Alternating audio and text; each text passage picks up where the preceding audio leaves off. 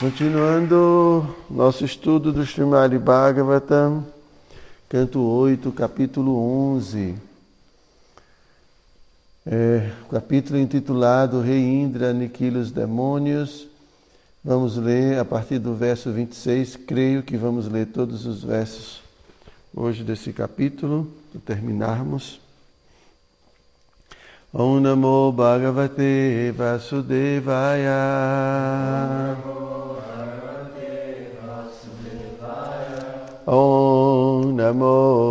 Bhagavate Vasudevaya.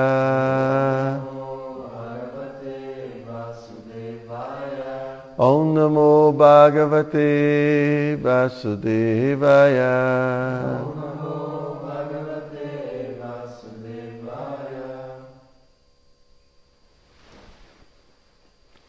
Tatastu dasadishu badha pamjarat vinirgata sashwaratha dvajagranihi babhodishakham pritivincharochayam swatejasa surya iva kshapatyaye Então, tradução de cada palavra, tataha depois disso, Turasat, outro nome de Indra. Ishu Badha Pamjarat, da gaiola formada pela rede de flechas. Vinirgataha, libertando-se. Sa com Ashwa, cavalos. Ratha, quadriga. Dwaja, bandeira. Agrani e quadrigário. Babô tornou-se, Dishaha, todas as direções, Kham, o céu, Prithivim, a terra, Cha-e, Rochayam, satisfazendo toda parte, Swatejasa, com sua refugência pessoal, Surya, o sol, Iva, como Kshapatyaye, no final da noite. Tradução, significado dados por sua divina graça. Srila Prabhupada.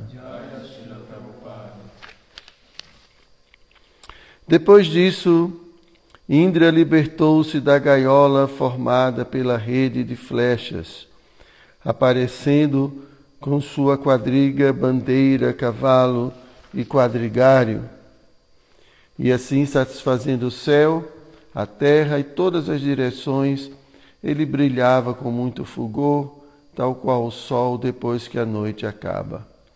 Todos viram que Indra estava belo e resplandecente. 27.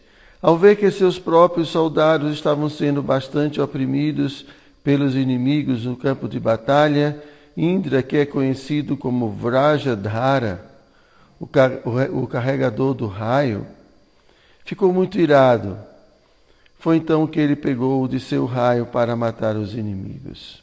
28. Ó rei Parikshit, o rei Indra usou o seu raio para cortar as cabeças de Bala e Paca, na presença de todos os seus parentes e seguidores. Dessa maneira, ele criou uma atmosfera muito amedrontadora no campo de batalha. Ó rei, ao ver que o extermínio de Bala e Paca, Namuti, outros demônios, ficou cheio de pesar e lamentação. Então, com muita ira, tentou seriamente matar Indra. 30. Estando irado e rugindo como um leão, o demônio Namuti empunhou uma lança de aço a qual estava presos, estavam presos alguns sinos que estava decorada com ornamentos de ouro. Ele gritou bem alto: Agora vais morrer. Daí, apresentando-se frente a Indra para matá-lo, Namute disparou sua arma. 31. O rei, ao ver essa poderosíssima lança caindo ao chão como um meteoro abrasador, Indra, o rei dos céus, imediatamente despedaçou-a com suas flechas. Então, estando muito irado, golpeou o outro o ombro de Namuti com seu raio para decepar-lhe a cabeça.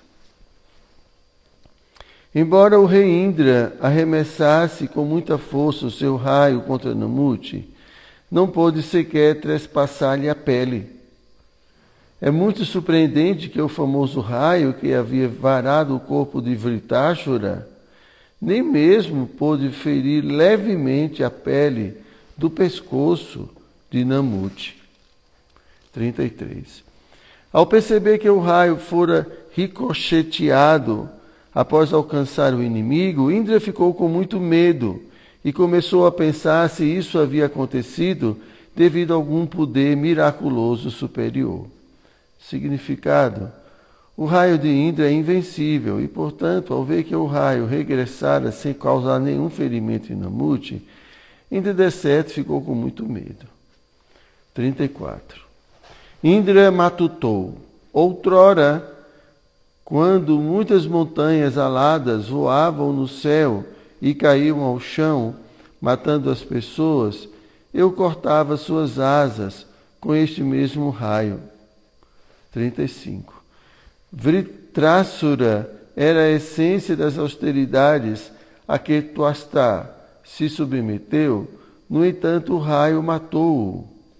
Na verdade, não apenas ele, mas também matou muitos outros heróis intrépidos, cuja pele não podia ser ferida por nenhuma classe de armas. E eles foram mortos pelo mesmo raio. Mas agora, embora tenha sido arremessado contra um demônio menos importante, o mesmo raio não surtiu efeito. Portanto, embora ele estivesse na mesma categoria de, um, de uma Brahmastra, tornou-se inútil com um bastão ordinário. Por conseguinte, deixarei de mantê-lo em minha posse. 37. Shukadeva Goswami continuou, enquanto Indra estava taciturno e lamentava-se dessa maneira. Ouviu-se uma voz sentenciosa proferi no céu as seguintes palavras: Este demônio Namuti não pode ser aniquilado por nada seco nem úmido. Tem alguma coisa que não seja seca nem úmida?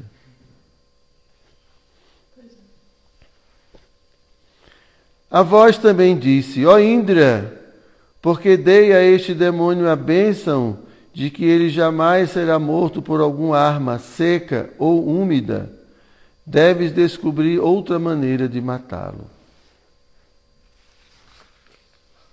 Após ouvir a voz infausta, Indra, com muita atenção, começou a meditar em como matar o demônio.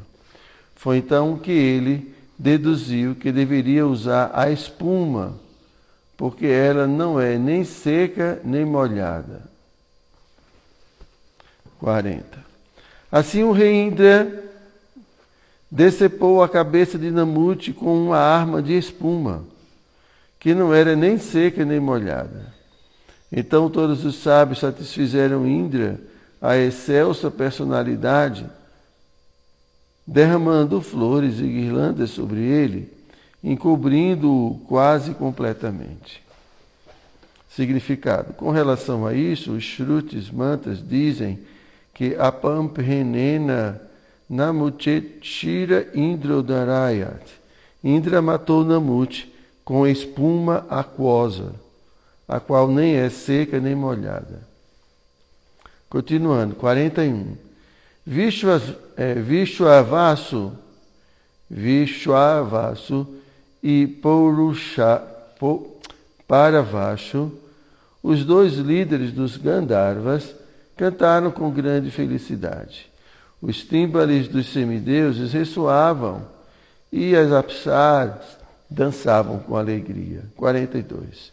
Assim como leões matam veados numa floresta, Vaio, Agni, Varuna e outros semideuses começam a matar os demônios que se lhe opunham.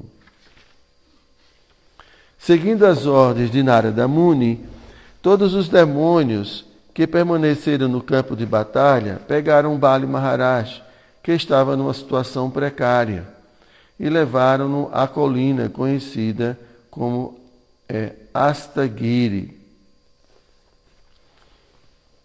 47.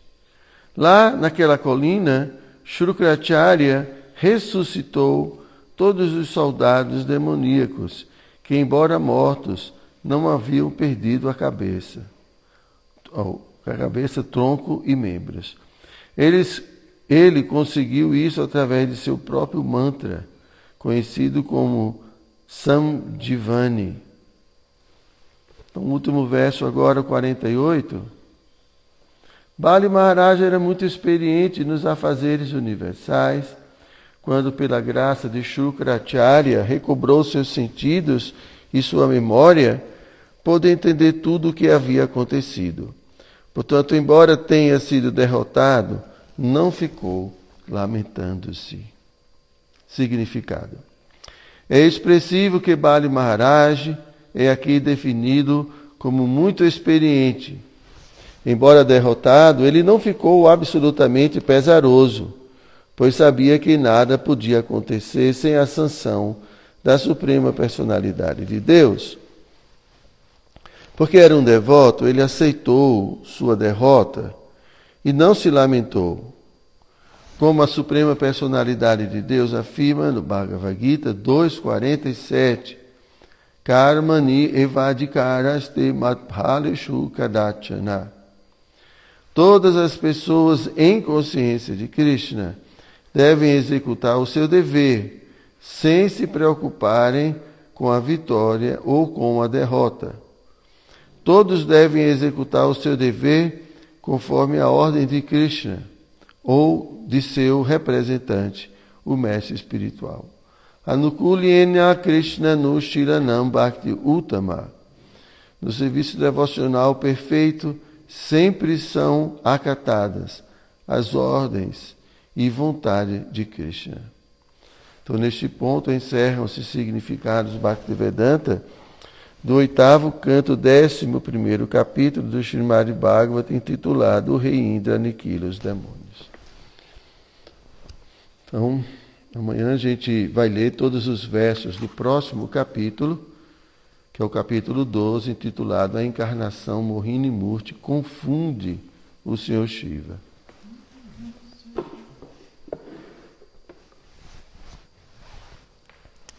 ומגנתי מלנדסיה גנם ג'נה Shalakaya. Chakshu militam jena tasmai Shri Gurave Baha Shri Chaitanya manobistam staptam jena bhutale. Swayam rupa kada dadati swapadam tikam. Namo Vishnu padaya Krishna prestaya bhutale Shrimati Ridayananda Goswami Niti Namine. Namo Vishnu padaya Krishna prestaya bhutale. Shrimati Bhaktivedanta Swami Niti Namine. Kripasindubhyaeva cha patitaram pavanebhyo vaishnavibhyo namo namaha. Bom, então aqui a gente está vendo né, a continuação da batalha né, entre Indra e Bali Maharaj, e, e assim como Indra né, se saiu vitorioso. E aqui, nesse último verso, então a gente tem aqui um tema que é um tema já assim recorrente, né? um tema que a gente já falou outras vezes, mas sempre como tem pessoas novas e como eu sei que vocês não aprenderam, eu vou falar de novo. Brincadeira. Tá? Vocês são devotos muito inteligentes. Mas qual é o tema aqui? É que Bali Maharaj ele não se lamentou pela derrota. Qual o exemplo que a gente sempre tem dado que Prabhupada fala sobre, sobre isso? Vocês lembram?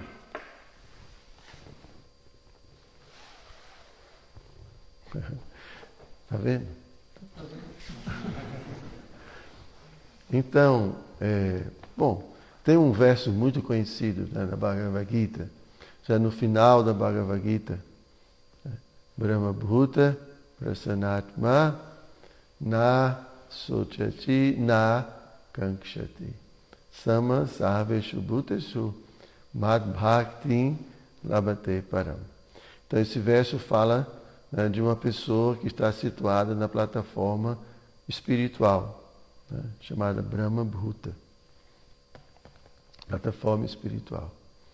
E quais são as características? Porque Krishna sempre ele fala dos sintomas é, de uma pessoa é, em diferentes estados. Né? Aqui ele está falando, é, vamos ver esse verso, Krishna está falando de uma pessoa situada em Brahma Bhuta. Então Krishna fala na, não, na sochati e na kankshati. Né?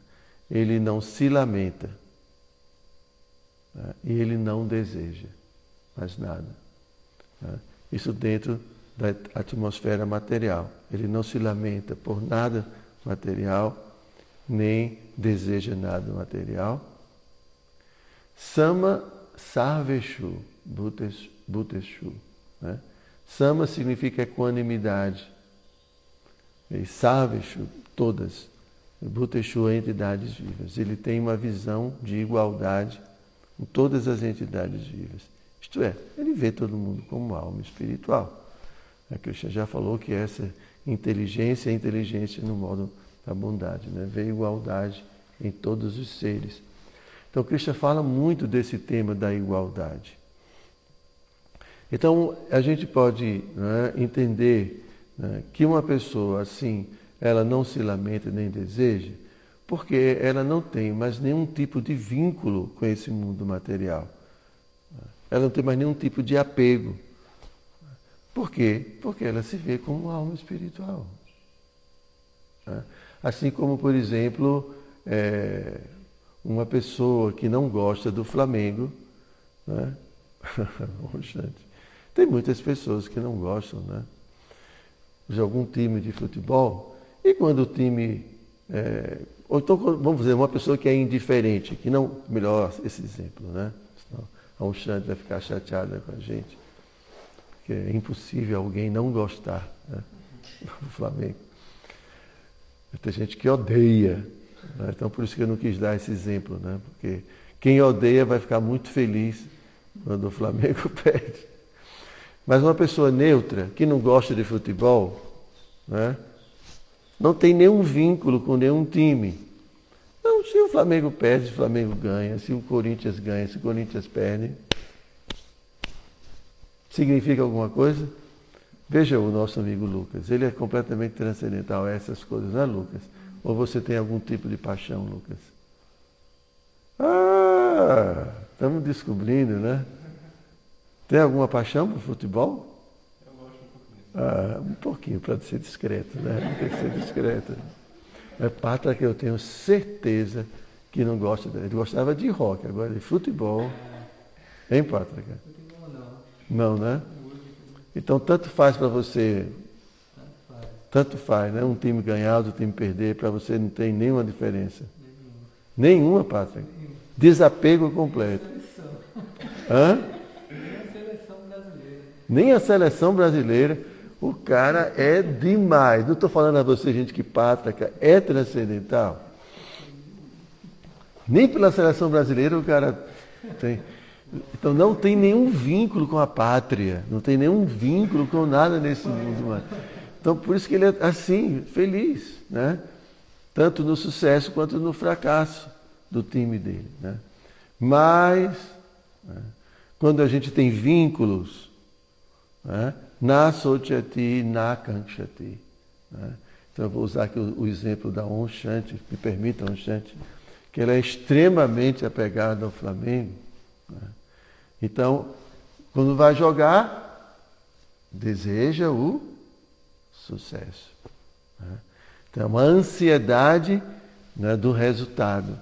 Então, fiquem, não é assim, um torcedor já fica em ansiedade é, uma semana antes da decisão já está ali a ansiedade, né? sofrendo. Sofrendo, sofrendo. É. E aí de repente né, o centroavante no treino é, se, fica contundido, né? Eita, começa a se lamentar, né? O artilheiro não vai poder participar do jogo. E agora, como é que vai ser? Né? Aí começa a lamentação, antes mesmo do jogo acontecer. Não é? Ia comprar o ingresso, não consegui comprar o ingresso. Ai, meu Deus do céu, não vou poder assistir. Aí começa a se lamentar, começa a se lamentar. Entende? É assim. E aí, e aí na hora do jogo? Tem gente que né, é, rói as unhas, né? É assim que o pessoal fala, né? E fica ali, toma calmante. Tem gente que morre do coração, Bravo. Mas por que, que vocês acham que acontece isso? É vínculo. São vínculos que a gente tem. Vínculos de apego, vínculos. Né? E a gente cria esses vínculos por qualquer coisa desse mundo. Pátria não gosta de futebol, mas ele gosta de alguma coisa. Uhum. Com certeza, né, Pátria? Por isso que você está nesse mundo e deseja ficar aqui ainda, né? É, tem umas coisinhas. Tem umas coisinhas, né? Não vamos descobrir, não, porque aqui, senão, né? Está aqui. Tá. O Adriano era o cabelo, né? Agora ele está se desvinculando do, do apego e tal. Está se tornando um devoto né? avançado. É. Mas, o, mas o cabelo também, não é? É fonte de muita ansiedade e lamentação, não é não, Bruno? Pois é. Você aprendeu a lição, né? Então, é, é, é uma alma autorrealizada, automaticamente, quando ela. Porque a autorrealização não é de um dia para a noite, é um processo. É um processo de cultivo, de desapego, de se desvincular, né? se desvincular do mundo material e se vincular ao mundo espiritual. Então, à medida que vai acontecendo esse processo, você vai deixando de se lamentar, porque você vai tirando os seus vínculos, os seus, os seus apegos. Né? Então, se você tem 30 apegos, se você tem 20, começa a diminuir, né? Assim, as causas ou as motivações para o seu, a sua lamentação. E vai reduzindo, agora tem cinco, agora só tem um. Né? Então, quanto menos você tiver vínculos de apego, né, menos susceptível você vai estar né, a, a, assim, a, aos movimentos da natureza material. Né? E menos desejos você vai ter também dentro da existência material, porque não, você não vai perdendo o sentido. Então, por isso que a gente sempre fala que a autorrealização é, é, é assim, é o ponto. E, ao mesmo, e da mesma forma, o condicionamento material é o ponto, a ilusão do conceito corpóreo de vida. Então, quanto mais identificados a gente tiver com o corpo, mais lamentação e mais desejos materiais, mais vínculos a gente vai criar. Né? Então a gente constrói nossa casa, a gente, né, família, toda aquela coisa. E a gente fica né, criando raízes nesse mundo material. Não que a gente não possa ter essas coisas, mas a gente tem que ter o cuidado né, de entender exatamente a realidade das coisas para não se afetar. Mas, em geral, as pessoas consideram né, todos esses vínculos que a gente tem no mundo material né, como coisas permanentes. Pode ser até que teoricamente a gente entende que tudo é temporário, mas na prática mesmo, né, psicologicamente, as pessoas é, acham que vai ser para sempre, porque elas não querem, não querem que, acaba, que acabe, nunca. Que suas coisas né, permaneçam, suas relações permaneçam. Então, é, o ponto central que a gente sempre fala para vocês é a autorrealização. A gente tem que se, se é, é, a gente tem que evoluir no sentido de cada vez mais compreender, né, de fato, que somos um ser espiritual e que a gente não tem nada a ver com esse lugar. Né? O ponto é que é, às vezes a gente negligencia o processo de autorrealização que implica né, esse cultivo de desapego. A gente aos poucos ir se desapegando. A cultura védica, né, finalmente, né, é, quando uma pessoa chega a uma idade já de 60 anos, 50, 60, né, a pessoa entra no ashram de sannyasa, que é, é o último estágio da vida em que você vai cultivar né, desapego dos últimos vínculos que você tem nesse mundo material. Então, por isso que é dito que na cultura védica é uma cultura de, de desapego. Então, aqui, é, Bali Maharaj, ele não estava se lamentando né, por ter sido derrotado. Obviamente, ele não se lamentou né, porque ele, ele tinha conhecimento.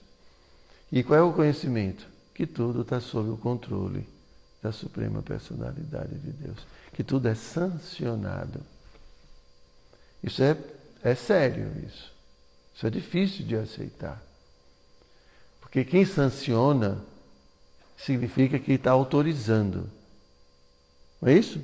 Sancionar significa autorizar. O que foi? É?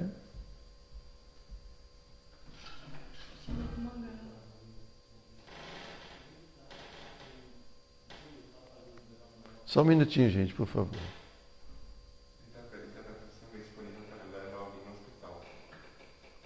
Hospital? Quem é que está falando?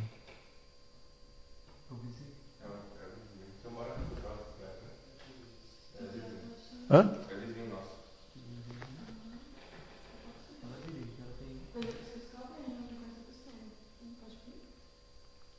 Pode?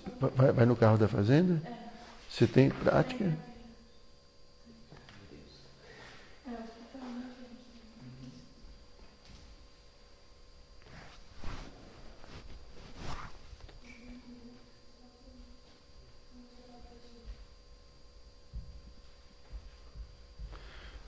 Bom,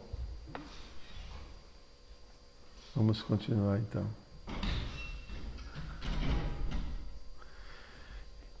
Então eu estava falando, desculpa, é um vizinho que está pedindo ajuda para levar uma pessoa para o hospital. Então sempre acontece isso, né? Então a gente. Ah, então assim, a gente estava falando é, que Krishna é o sancionador. Então estou dizendo que isso é uma coisa muito difícil de a gente encarar, né? Porque é porque existem muitas coisas tristes que acontecem nesse mundo. E, e, e, devido ao fato dessas coisas tristes acontecerem no mundo, né, algumas, uma classe de pessoas, né, então deixam de acreditar em Deus né, pelo fato de que se Ele, né, como as Escrituras indicam, que se Ele é, é, é bom, por que, que ele permite, por que ele sanciona que coisas tristes aconteçam? Coisas como uma criança né, ser, ser abusada, uma criança não ser inocente, e assim por diante. Né? É, o ponto é que as pessoas em geral não entendem né, que nós não nascemos né, como almas nesse momento em que o corpo também nasce. Todos nós temos um histórico.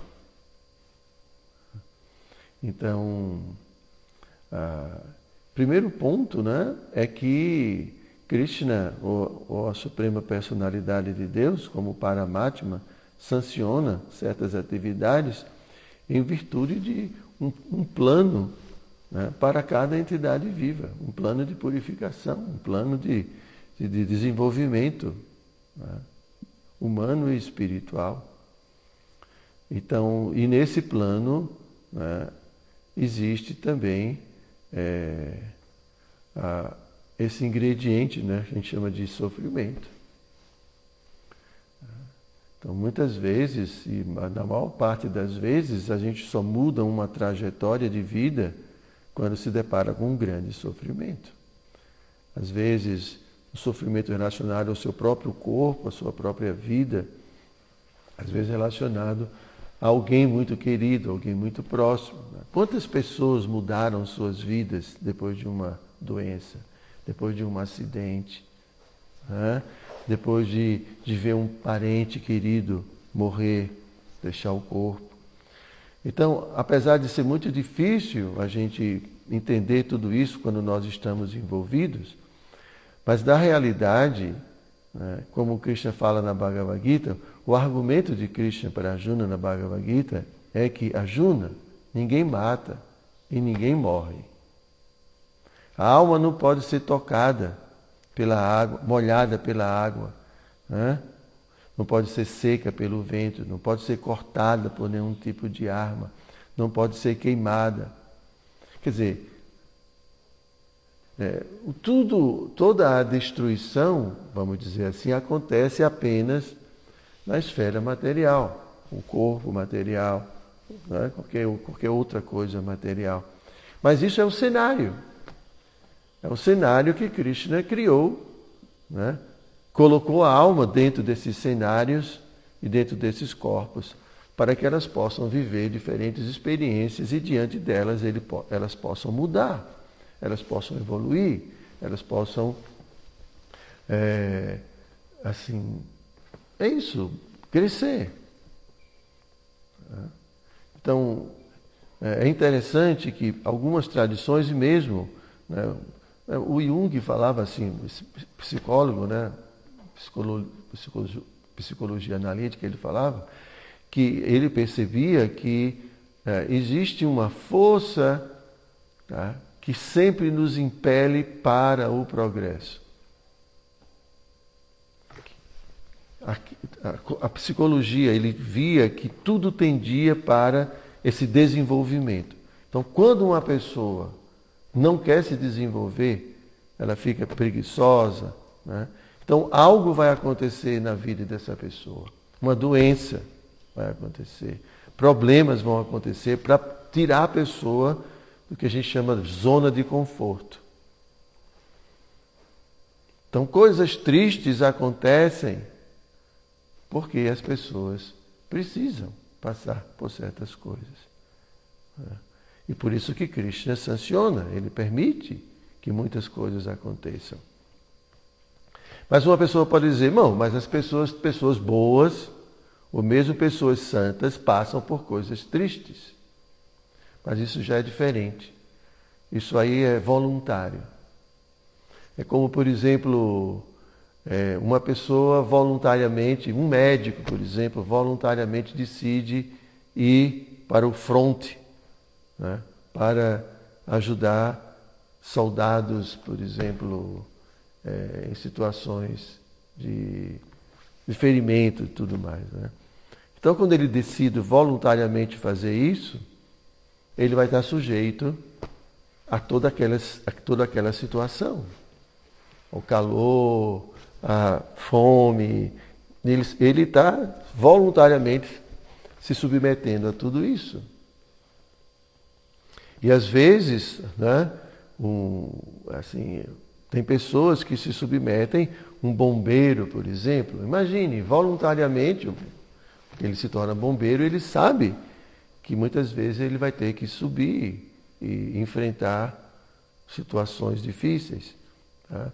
Então, mesmo um devoto, ele pode se submeter a sofrimento né, para cumprir com um plano de Krishna. A gente pode dizer, será que Vou falar que Jesus, ele não sabia do plano? Ele sabia. E ele se submeteu. Ele se submeteu, né? porque ele se tornou um mártir, ele se tornou o que ele se tornou, que a gente conhece, em virtude, né? porque quando tudo acontece com muita facilidade, as pessoas não dão valor. Ninguém dá valor a nada que se obtenha assim sem nenhum esforço. Então, quando a gente vê a vida de Prabhupada, por exemplo, quanto sacrifício ele fez, esse sacrifício de Prabhupada né, nos move a também fazer sacrifícios, nos move a se manter firmes diante das dificuldades, diante dos problemas. Né? E, e, não só Prabhupada, tantos outros. Então, é, é, Essas situações né, que são, podíamos dizer, seriam desnecessárias para a evolução de um devoto puro, porque ele já, já está na sua posição, acontecem, na verdade, né, porque eles voluntariamente aceitaram o plano de Krishna. Né, um plano de Krishna dentro desse mundo material. Então, é... então, quando Krishna sanciona as coisas, então, quando alguma coisa acontece né, na nossa vida, a gente, pelo que Prabhupada está dizendo aqui, a gente não deve se lamentar, porque foi sancionado. Krishna permitiu que acontecesse. Né? Krishna permite que um ladrão se aproxime, Krishna permite que uma doença né, se instale, Krishna permite tantas coisas. Ele é o Paramatma, ele já afirmou na Bhagavad Gita que administra as andanças de todas as entidades vivas. Ele é a testemunha, ele é o sancionador, né? o Antaryami, o, o, o sancionador. Então, a nossa conclusão, e por, pelo que Prabhupada está dizendo, né? a gente se lamenta porque a gente não concorda com. É, a gente se lamenta porque a gente não aceita o que está acontecendo, né, obviamente. Mas, se a gente entende que tudo é sancionado por Deus e que tudo que Deus faz é bom, filosoficamente ou teologicamente, a gente deveria tolerar e não se perturbar. Compreendem?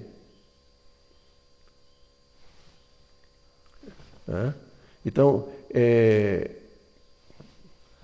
ah, quando de fato a gente compreende isso, de fato, teoricamente a gente entende, Deus é bom, Deus é amor. Deus controla tudo. Ele sanciona tudo. Aconteceu alguma coisa ruim comigo, para mim, aparentemente é ruim, mas com certeza veio para o meu bem, porque Ele quer o meu bem. Não é assim que a gente deveria fazer? Deixa eu tolerar, não vou me perturbar com isso, vou orar a Ele, pedir forças, inteligência para passar por isso. Essa deveria ser nossa atitude, não se lamentar. Mas se a gente se lamenta, tá? Então por que, que a gente se lamenta? Porque ou a gente não acredita que Deus sanciona, ou se a gente acredita que Ele sanciona, né, é, ah, Ele não é bom, não está sendo bom, ou de repente realmente não existe Deus, não tem ninguém controlando, é nada mesmo.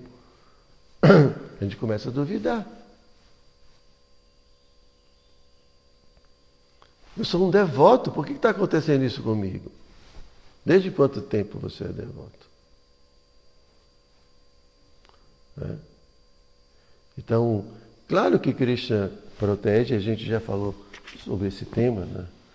mas a proteção principal de Krishna é a proteção da alma, que é o que verdadeiramente existe. Então ele está preocupado com a alma, não preocupado com o corpo material. Ele falou isso para Arjuna. O Bhishma está velho já. Trocar de corpo de vez em quando é legal, uma roupinha nova e tudo, né? Estou brincando aqui com vocês. Mas é, é, isso é a visão de quem está lá em cima, né? A visão de, de quem está aqui embaixo, dentro de um corpo, apegado a um corpo, medo, que tem medo, tantas coisas. Isso é assim muito difícil de aceitar.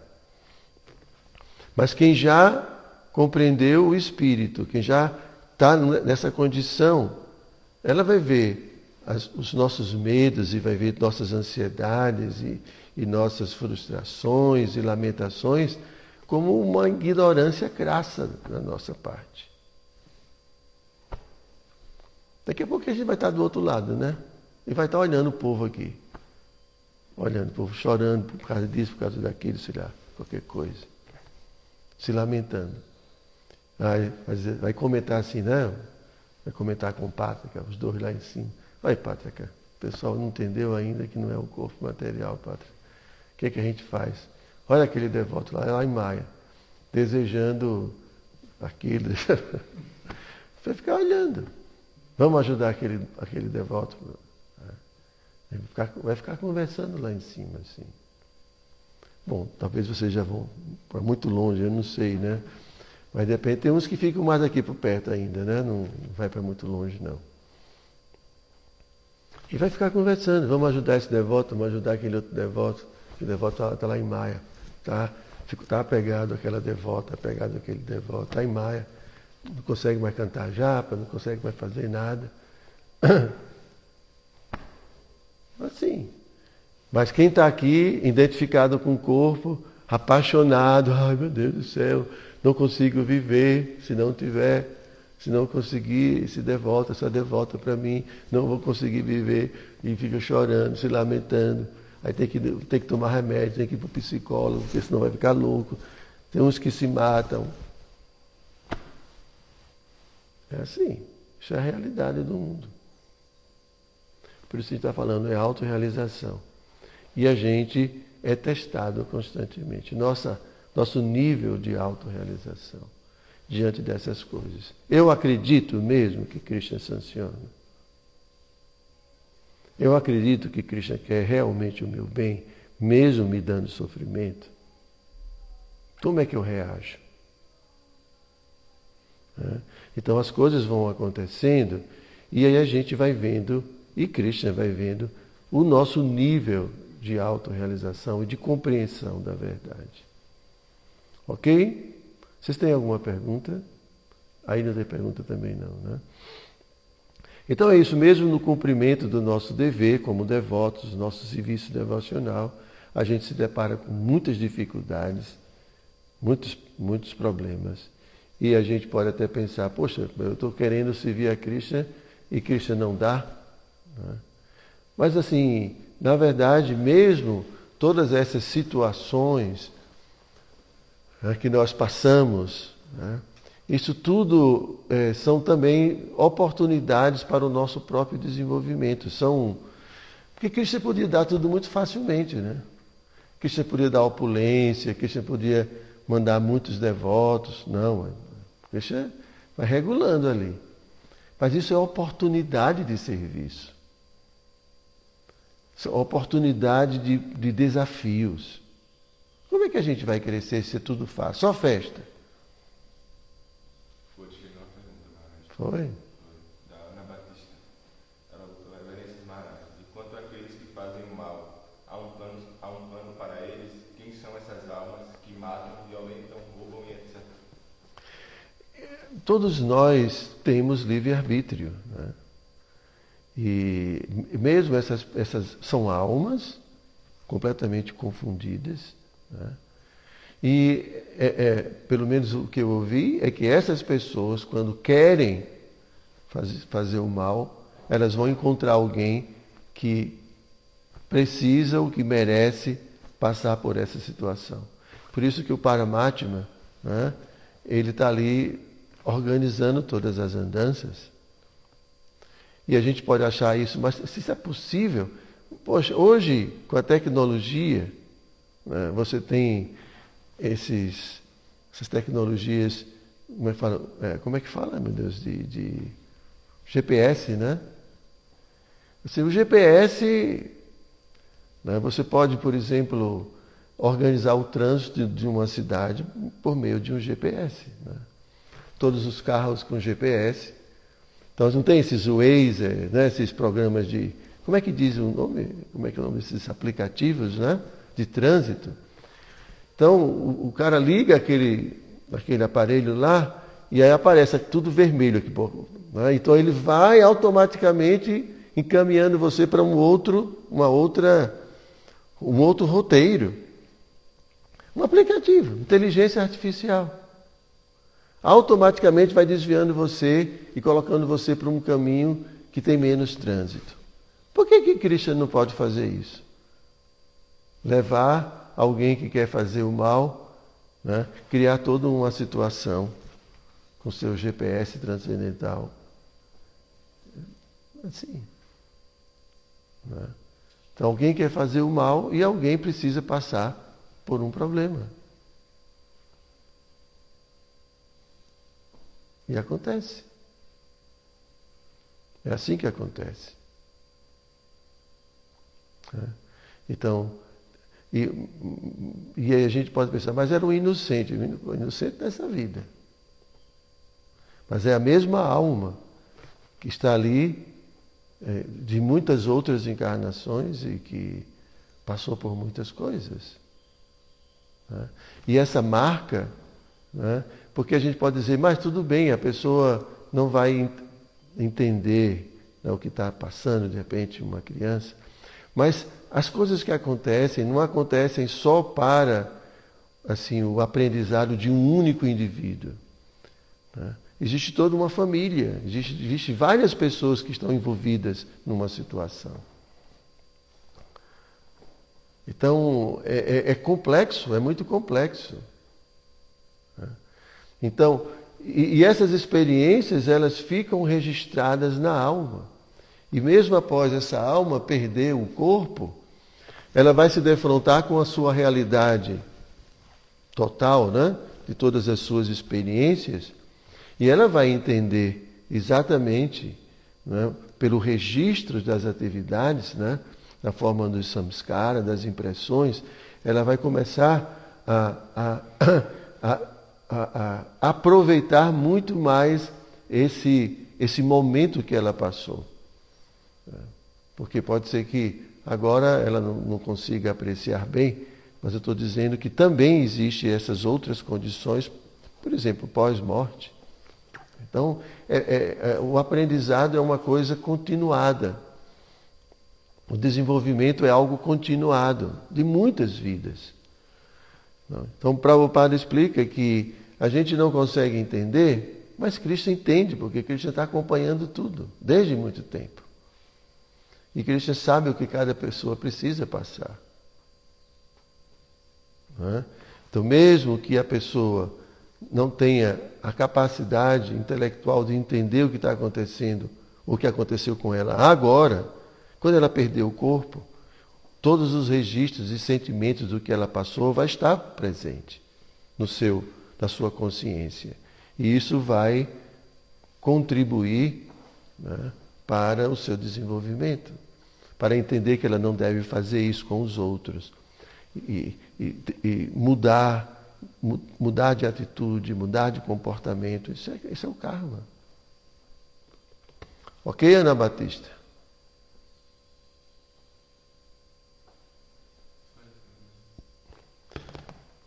Então, vamos lá. Então, Grataraja Srimad Bhagavatam Ki Jai.